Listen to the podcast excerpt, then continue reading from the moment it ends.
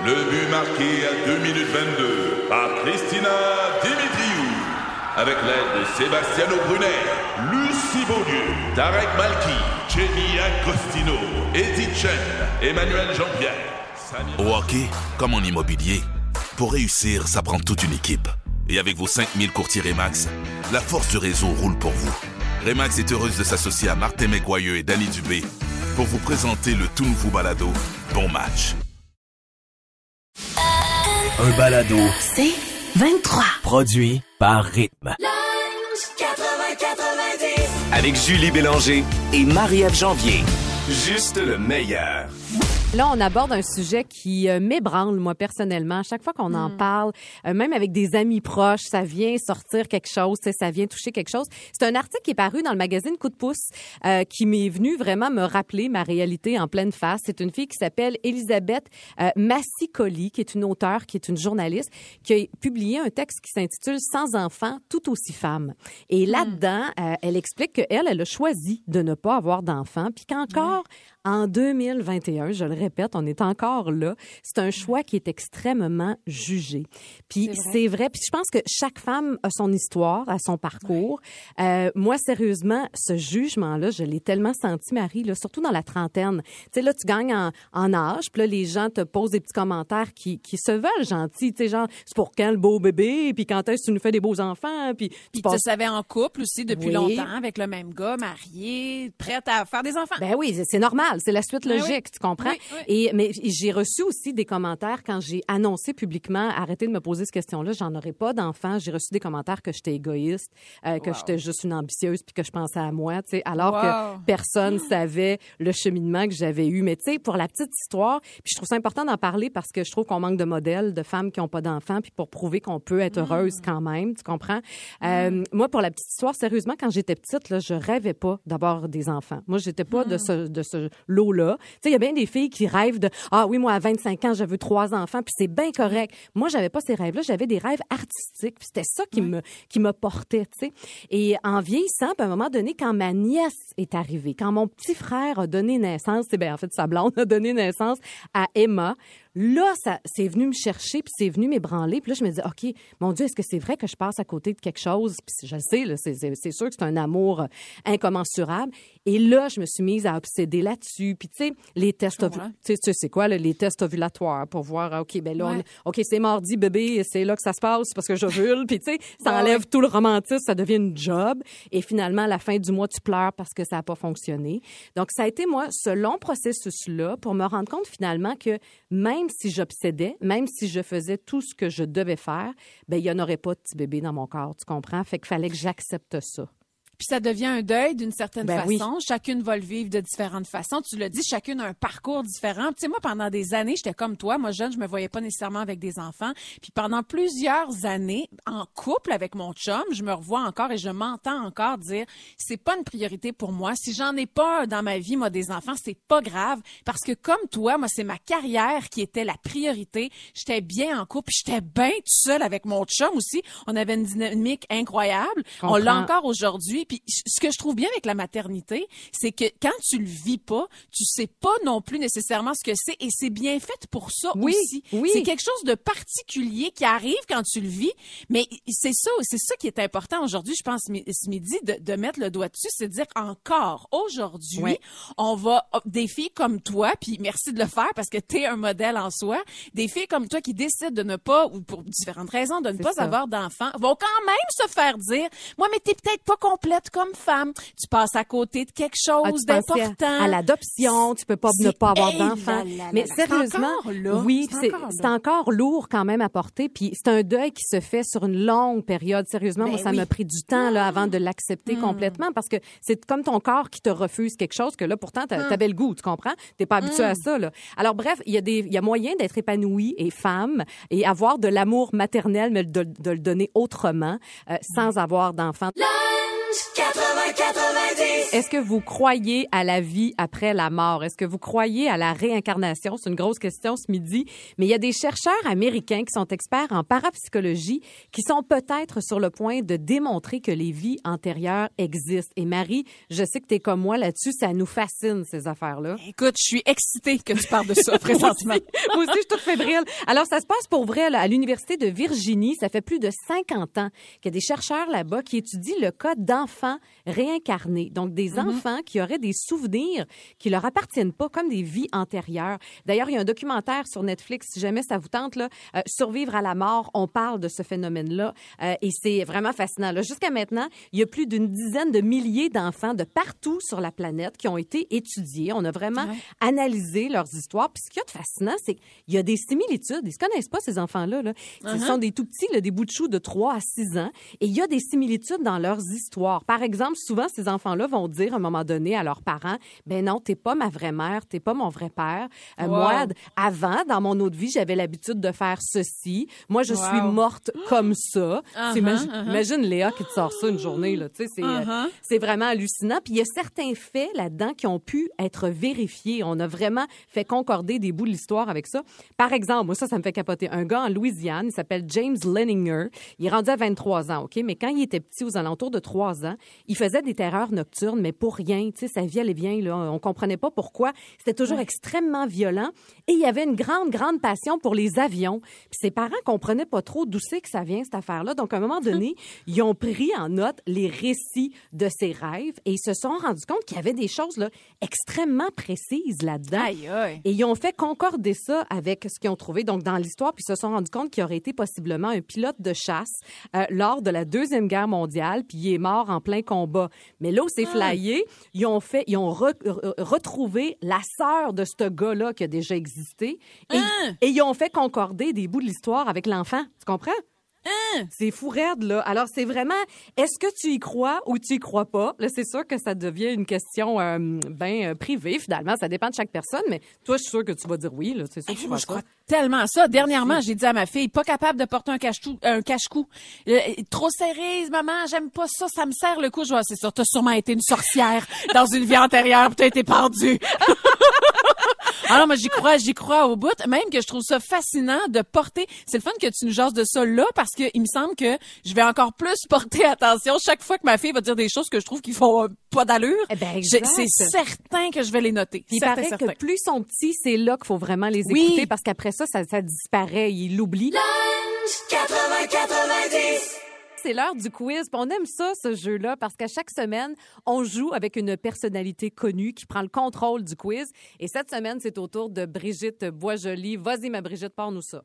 Parmi les fruits défendus suivants, lequel serait mon genre et pourquoi? Rouser le curé lors d'une funéraille?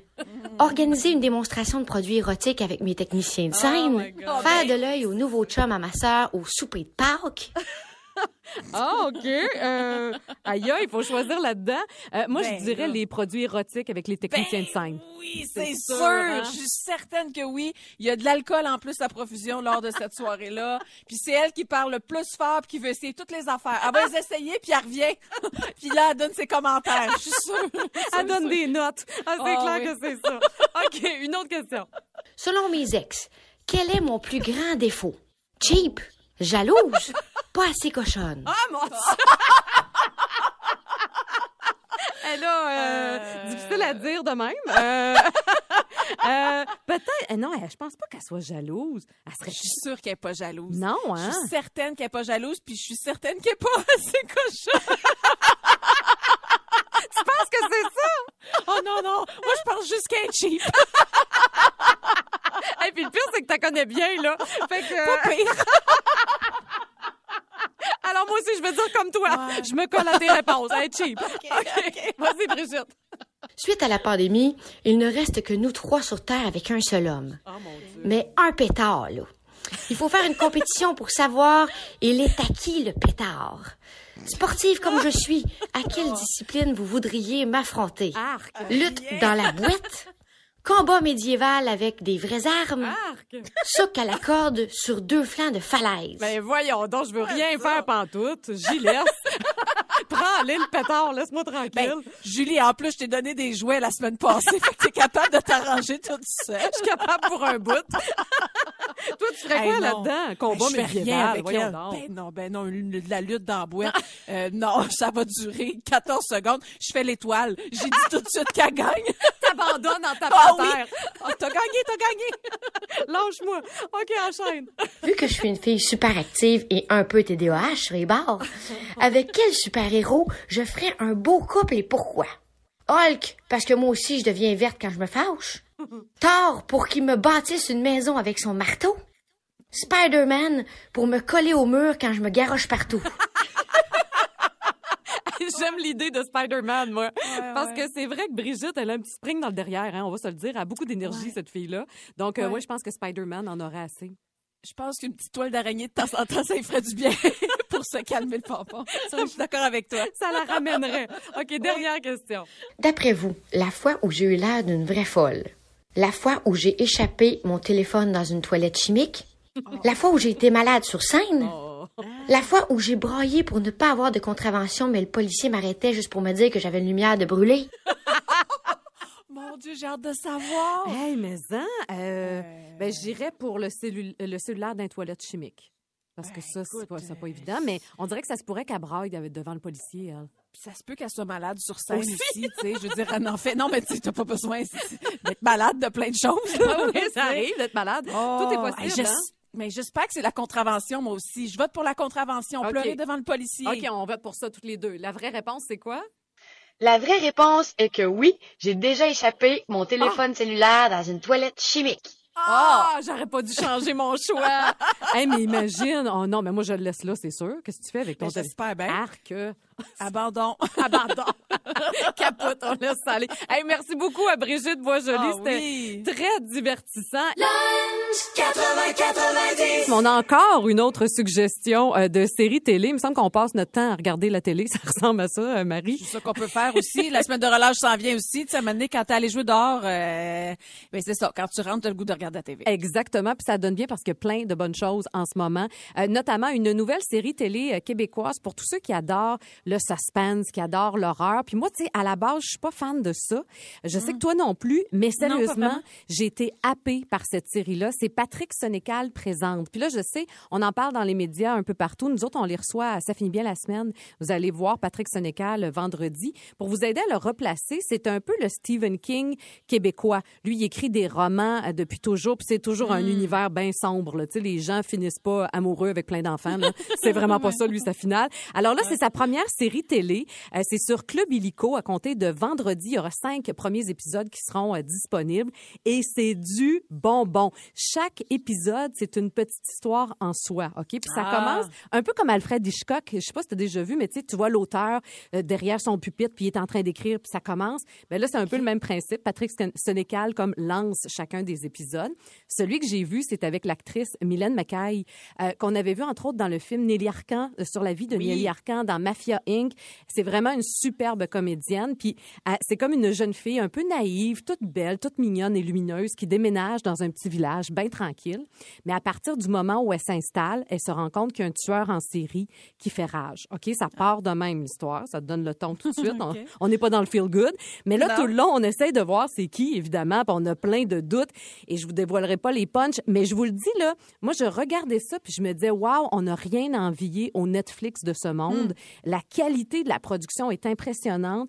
Euh, puis c'est le genre d'histoire justement que tout le long ça te fait travailler les méninges parce que tu veux comprendre qu'est-ce qui se passe puis c'est quoi exactement le punch. Si vous étiez fan de Black Mirror, euh, Ouais. c'est sûr que vous allez aimer cet univers-là. Puis il y a une distribution de feu. Anne-Marie Cadieux fait partie d'un des épisodes. Euh, Bénédicte Descaries, Théodore Pellerin également, Karine Gontier-Heinemann. Donc, je vous le dis, là, si ça vous tente de vous faire peur un peu pendant la semaine de relâche, ben il y a cette série-là qui s'en vient. Donc, Patrick Sénécal présente cinq premiers épisodes, donc à compter de vendredi. Puis il y en aura cinq autres, on le sait déjà, sont déjà tournés et ça sera présenté à l'automne. Alors, vraiment à découvrir. Je sais pas si tu Génial. vas oser de plonger là-dedans, là, mais je pense que C'est t'aimerais sûr. ça. Oui. Moi, je vais y aller. Puis ce, que je trouve intéressant là-dedans, c'est que ce sont des épisodes fermés. Fait que Oui. quand ça finit, ça finit. Fait qu'à la limite, comme tu dis, comme Black Mirror, tu peux sauter de un à l'autre pour découvrir différentes choses. Exactement, ça se suit pas ensemble. Alors voilà.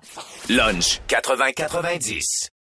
Ici Patrick Marcelet. Dans la deuxième saison de mon balado Relève-toi, je reçois des personnalités d'ici qui ont su se relever après de difficiles épreuves. Écoutez dès maintenant l'épisode avec Dominique Arpin. Fait que je me suis dit, cette journée-là, je pourrais jamais avoir plus peur que ce que j'ai vécu dans le bureau du médecin lorsqu'elle m'a dit que j'avais un cancer puis que la masse était grosse comme un pamplemousse sur mon rein. Relève-toi, disponible dans la section balado du site web de votre station Cogeco Média. Présenté par le regroupement des centres de prévention du suicide du Québec. Ensemble, tissons l'espoir. Tu as été témoin de quelque chose euh, récemment, Marie, de bien touchant, puis de bien beau et de rare surtout en 2021. C'était quoi au Ah oui. Puis qui m'a ramené un peu, on dirait, à quand j'étais jeune, parce qu'on dirait que c'était quelque chose de plus commun, ou peut-être que ça faisait partie de plus de nos habitudes aussi. Puis vous saurez dire le contraire si je me trompe, mais c'est la semaine dernière. Écoute, Julie, c'est arrivé pratiquement la même journée. Je vais chercher un colis à l'épicerie, puis tu sais, moi, je, moi, je suis celle, quand, dans le temps qu'on allait au resto, je suis celle qui écoute la table à côté. Tu sais, moi, ben oui. j'écoute les conversations des autres. fait que j'entends la caissière qui est à côté de moi, puis qui sert ses clients, qui passe, puis je me rends compte à quel point cette femme est un soleil famille radieux sur deux pattes. Tu sais, le genre de dame que tu, tu veux dans ta famille, t'en veux une de même, tu veux qu'elle assiste à toutes les fêtes, puis quand tu fais le pas, c'est elle que t'appelles. La madame, là, était tellement gentille avec tout le monde, puis tu sais, comme super bobli, super légère. Puis là, il y avait un petit garçon, puis c'était journée, la journée de la relâche. Puis là, c'était, euh, il y avait une journée pédagogique. Fait que là, il y avait un jeune avec sa maman. Puis là, c'était, veux-tu un collant? Ah non, t'es trop jeune, toi, pour avoir un collant. OK, ça, c'est pas grave. Hey, t'en veux, tu veux pareil un collant? Tu sais, était comme, elle entertainait, là. Elle Elle me donnait un fun, spectacle. Elle, me- elle était tellement le fun. Puis juste après, nos petites courses à faire, euh, je me retrouve dans une clinique médicale pour un vaccin, bref. Et là, il y a deux secrétaires qui sont comme pour le CLSC puis l'autre de clinique médicale. Trop de détails, mais vous allez comprendre que ça prend quand même deux personnes là-dedans. Et il y a une gentille dame qui appelle au téléphone, puis là, tu sais, écoute, t'entendrais quelqu'un respirer, là. Tu sais, il y a comme, il y a pas de bruit dans la clinique. T'as pas le choix d'entendre, là. T'entends tout. On est toutes là à assister à ce qui se passe, à la conversation. Puis de ce que je comprends, c'est que la dame au téléphone, elle a besoin d'un rendez-vous, mais elle comprend pas trop c'est quand. Là, tu son rendez-vous, elle est pas sûre. Puis la secrétaire est là, puis elle parle doucement. Puis là, elle est comme, là, je vais vous expliquer à nouveau, madame. OK, là, là, vous allez appeler là, ma collègue, OK? Puis là, là, la collègue, elle, elle, se lève. Puis là, elle va voir l'autre secrétaire. Puis là, elle fait comme, hey, dis-y que je vais l'appeler. M'a l'appeler. M'a l'appeler, il a pas de problème. Je me disais, mon Dieu, qu'il y a du monde fin. Ah, Caroline, qu'il y a encore du monde demain. Oui, je suis sortie de là, Julie, j'avais le sourire d'en face, j'avais le goût d'être fine.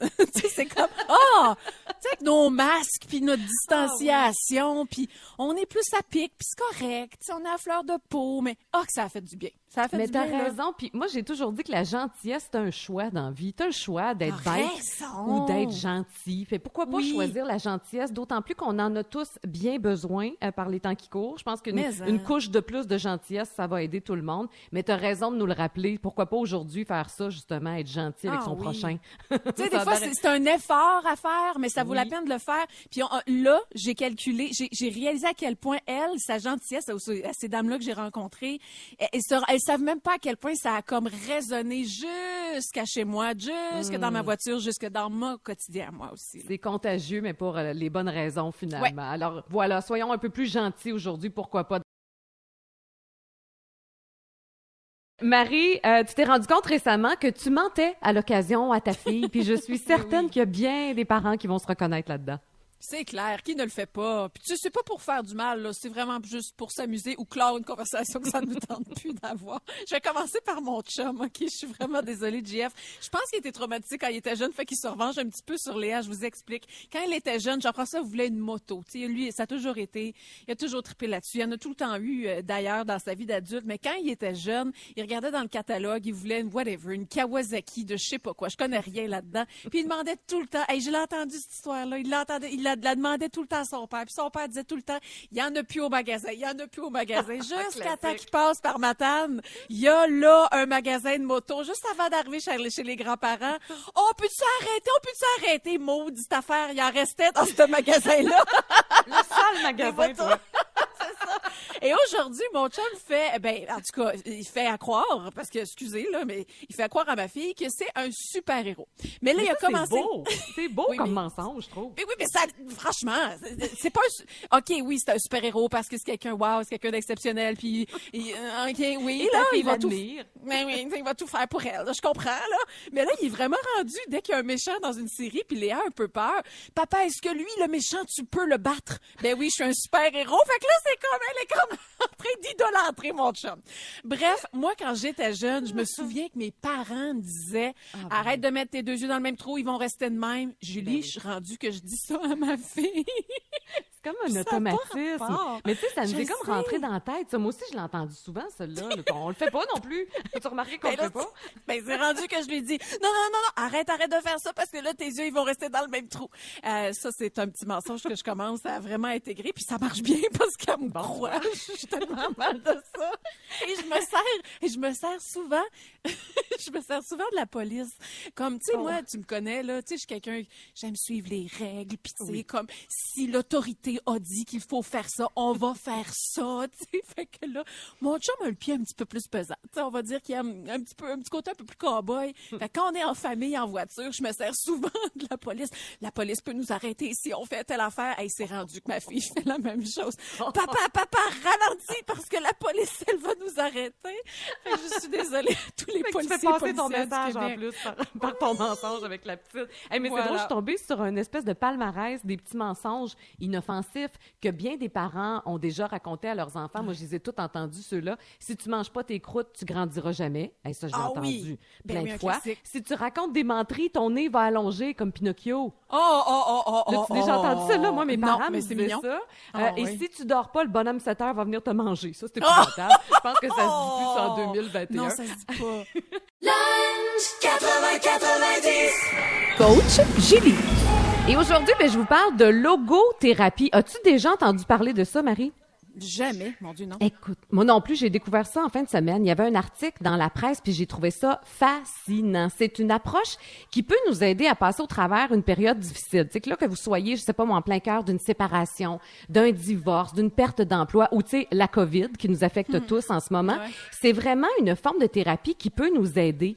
Euh, et c'est spécial parce qu'on ne sait pas trop c'est quoi, mais pourtant, c'est vraiment loin d'être nouveau, cette affaire-là. C'est un psychiatre autrichien du nom de Victor Frank qui a développé cette technique-là. Il a raconté ça dans un livre en 1959. On s'entend que ça date quand même.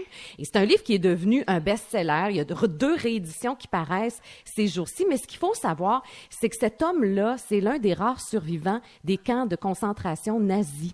Donc lui, il a vécu l'Holocauste de l'intérieur. Il a été emprisonné pendant trois ans. Il a changé de camp quatre fois. Euh, il a perdu son père, il a perdu sa mère, son frère et sa femme. Et il a su ça en sortant des camps de concentration. Il le savait pas avant. Il y avait toujours espoir, tu sais, de les retrouver.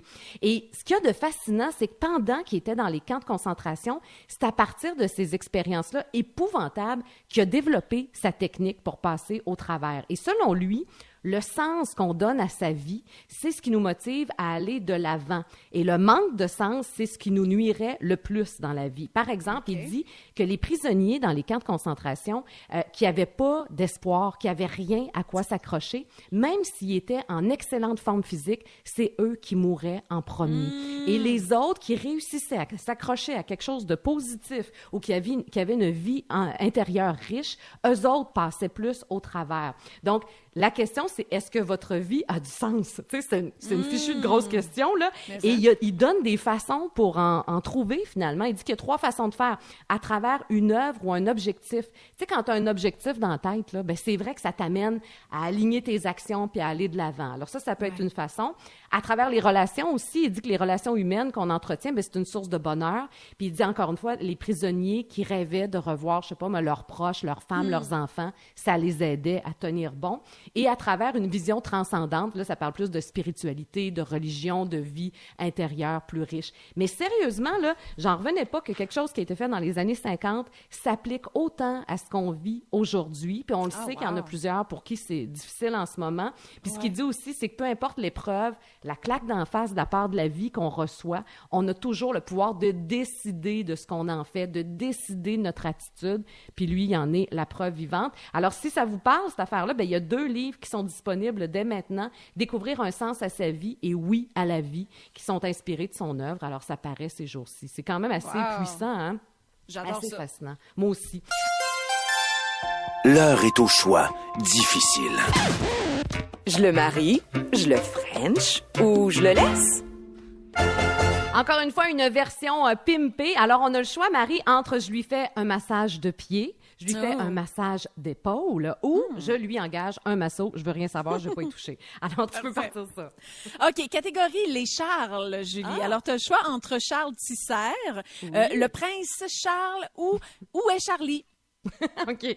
Euh, Charles Tisser, écoute, lui, je lui offre un massage de pied puis un solide à part de ça. Bravo. Euh, parce que les pieds, à la base, c'est pas quelque chose qui m'attire, mais je suis persuadée que ses pieds sont propres. Et je suis persuadée que ça serait instructif. Tu sais, Charles Tisser, il sait tout. Alors, j'aurais le droit à un cours de biologie en même temps, quelque chose de fascinant, un cours sur l'histoire. Alors, je choisis ça. Prince Charles, euh, je lui engage un masso, mais même, je pense qu'il est capable de se le payer tout seul, alors je garderai mes Uh-huh. sous. Et où est Charlie? Hey, je lui offre un massage d'épaule. Tu sais, il se, il se cache, lui, à la journée longue. Je trouve qu'il mérite une petite pause détente, alors c'est ce que je lui offre, OK? Bravo. Oh mon Dieu, prépare-toi pour ta catégorie, les grands Quoi? explorateurs. Ben alors, oui, tu as ben le oui. choix entre Christophe Colomb, Oh, Neil wow. Armstrong ou Jacques Cartier. Oh, Bonne super. chance. Ah oui, merci bien. C'est bien parce que j'ai une belle image visuelle sur chacun. Euh, Julie, je vais, et comme toi, euh, masser les pieds, il faut vraiment que j'aime la personne pour le faire. Ah oui. Ça m'écœure un peu. Donc, je vais aller pour euh, Neil Armstrong pour Ah, le massage de pieds. Euh, c'est quand même le premier homme à avoir posé le pied sur la Lune, donc je suis à un degré même d'avoir touché la Lune. Je vois ça comme ça, bon, ok? bravo. Euh, je vais, je vais, je vais, je vais masser les épaules à Jacques Cartier. Ah. OK, je vais essayer de t'expliquer pourquoi, à part qu'il y a un pont qui porte son nom. Ça t'inspire, tu passes souvent non, mais là. qu'est-ce que c'est te dire de plus que pauvre garçon? euh, c'est ça, il y, a, il y a eu une longue ride en bateau. Même chose pour Christophe Colomb. Lui, il se la pète un peu parce qu'il euh, dit qu'il a découvert l'Amérique, mais il y avait quand même du monde ici avant lui. Fait que euh, je vais y engager une masso, tant qu'il relaxe un peu puis qu'il ait raconté euh, ses, ses, ses, ça, ses exploits à quelqu'un d'autre. Euh, Julie, catégorie Oh, les noms d'oiseaux. C'est Oh, bon ok. ça. T'as le choix entre Patrick Huard, François Perruche Oh, OK. et Corneille. OK. euh, Patrick Huard, massage de pied. Euh, je trouve qu'il y avait des grosses chaussures à chausser en animant la tour. Tu sais, c'est un nouveau vrai. mandat pour lui et je trouve qu'il remplit son mandat à merveille. Il mérite de se faire Ah, masser les oui. pieds. Euh, François Perruche, euh, lui, je lui engage François. un... François Perruche, je lui engage un masso parce qu'il doit être Ouais. genre à parler tout le long puis on dirait que ça serait énervant avec ses petites voix de personnage. bon. Puis Corneille, il a des belles épaules. Hey, j'y masse les épaules. C'est bon, ça? hein? Lunch 80-90. Ici Patrick Marcelet. Dans la deuxième saison de mon balado Relève-toi, je reçois des personnalités d'ici qui ont su se relever après de difficiles épreuves. Écoutez dès maintenant l'épisode avec Marianne Saint-Gelais. J'étais pas fière de mes médailles. là. Je me disais, ils m'apportent absolument rien. J'ai pas plus de vie, j'ai pas plus d'amoureux, j'ai pas plus de famille, j'ai pas plus de scolarité, j'ai absolument rien. Relève-toi, disponible dans la section balado du site web de votre station Cogeco Média. Présenté par le regroupement des centres de prévention du suicide du Québec. Ensemble, tissons l'espoir. Marie, tu as une bonne nouvelle pour nous autres aujourd'hui. Il y a de la lumière au bout du tunnel. Tu nous donnes de l'espoir aujourd'hui. Eh oui, ça s'en vient, ça s'en Oui. vient. Le printemps? Non. Le vaccin pour tous? Ouais. Non. Ah. L'été? Non. La fin de la COVID? Non. Voyons. Non. C'est la date limite pour cotiser nos REER. Ah! Et y a-tu quelque chose la terre de moins excitant que le monde des REER? Non, mais je te le dis, Julie, je pense que j'aimerais mieux débouler les marches de l'oratoire Saint-Joseph à, débou- à débouler aussi longtemps. Au moins, je manquerais à date limite. Et moi, là, je ne comprends rien là-dedans. Puis pourtant, tu sais, je veux dire, je suis pas une épaisse là, dans la vie, là, mais ça, là, aussitôt que j'entends le mot REER, euh, je fige comme un orignal sur l'autoroute 10 prête à me faire frapper. Je sais plus comme quoi faire. Tu sais, je comprends euh, rien de rien, là, mais je hoche la tête comme, oui, oui. mais à l'intérieur de moi, il y a comme une petite panique qui grandit puis qui s'installe. C'est comme comme si je voyais une bombe exploser au loin puis que je le sais que je vais recevoir toute l'énergie nucléaire en pleine face puis que tout ce que ça va laisser derrière moi c'est mon squelette. tu sais. moi en fait, Julie, il faudrait qu'on m'explique ça comme à la maternelle avec de la gouache, des formes géométriques, La arri- la plastine. Puis arriver arrivez-moi pas avec un octogone, je me saigner du nez. t'sais. Mais Julie, je commençais à désespérer jusqu'au jour où, telle une religieuse qui reçoit l'appel du Seigneur, moi, Oh. c'est Nathalie qui m'a appelé sur mon cellulaire. Ma sauveuse, mon mon héroïne, euh, je te le dis, quand je la vois, elle vient avec un halo de lumière tout autour d'elle. J'ai de la misère à rester debout, les genoux me lâchent. Je l'appelle Sainte Nathalie derrière et décédée. Nathalie, là, elle est douce. Elle me fait pas me sentir coupable. Puis, OK, je comprends pas plus avec elle, mais elle- avec elle aussi, tu sais, je fais semblant puis je me donne un air étello, là, comme si je comprends tout. Mhm, mhm. Ah oui, ben oui, un CELI. Mhm. Euh, Tu sais, j'ai l'air d'une fille, en fait, qui se fait expliquer 2000 ans de conflit israélo-palestinien puis qui comprend tout. Mais avec Sainte Nathalie derrière et des Célis, je suis à l'aise aussi d'avoir de l'air conne. Avant, quand c'était pas Nathalie puis que je recevais un appel, là, oh mon Dieu, il fallait que je m'installe. Je pouvais pas avoir un appel de même à l'improviste, là, tu sais, puis il fallait pas que je sois dans mon ovulation, il fallait pas que je sois dans mes règles ou, hey, écoute, pire, Mercure qui est rétrograde. Oh my God. Réponds jamais pour un réel. Sauve-toi, sauve-toi. Nathalie est merveilleuse. Elle me fait des résumés. Là, quand je reçois ça, là, j'ai juste à cocher des cases. En fait, c'est aussi simple que les questionnaires qu'on a à remplir tout le temps pour la COVID. Là. Tu fais juste cocher les petites affaires. Mais là, je suis certaine que je suis pas la seule à rien comprendre. Je veux dire, c'est clair. REER, CELI, RAP, REP, REI. Et non, mais il pourrait-tu comme simplifier, simplifier ça un peu? Tu sais, je sais pas, genre, mettre le mot REER. REER, ce serait comme le papa, le maître. le papa. T'as-tu ton papa cette année? un peu, un peu comme le grand schtroumpf.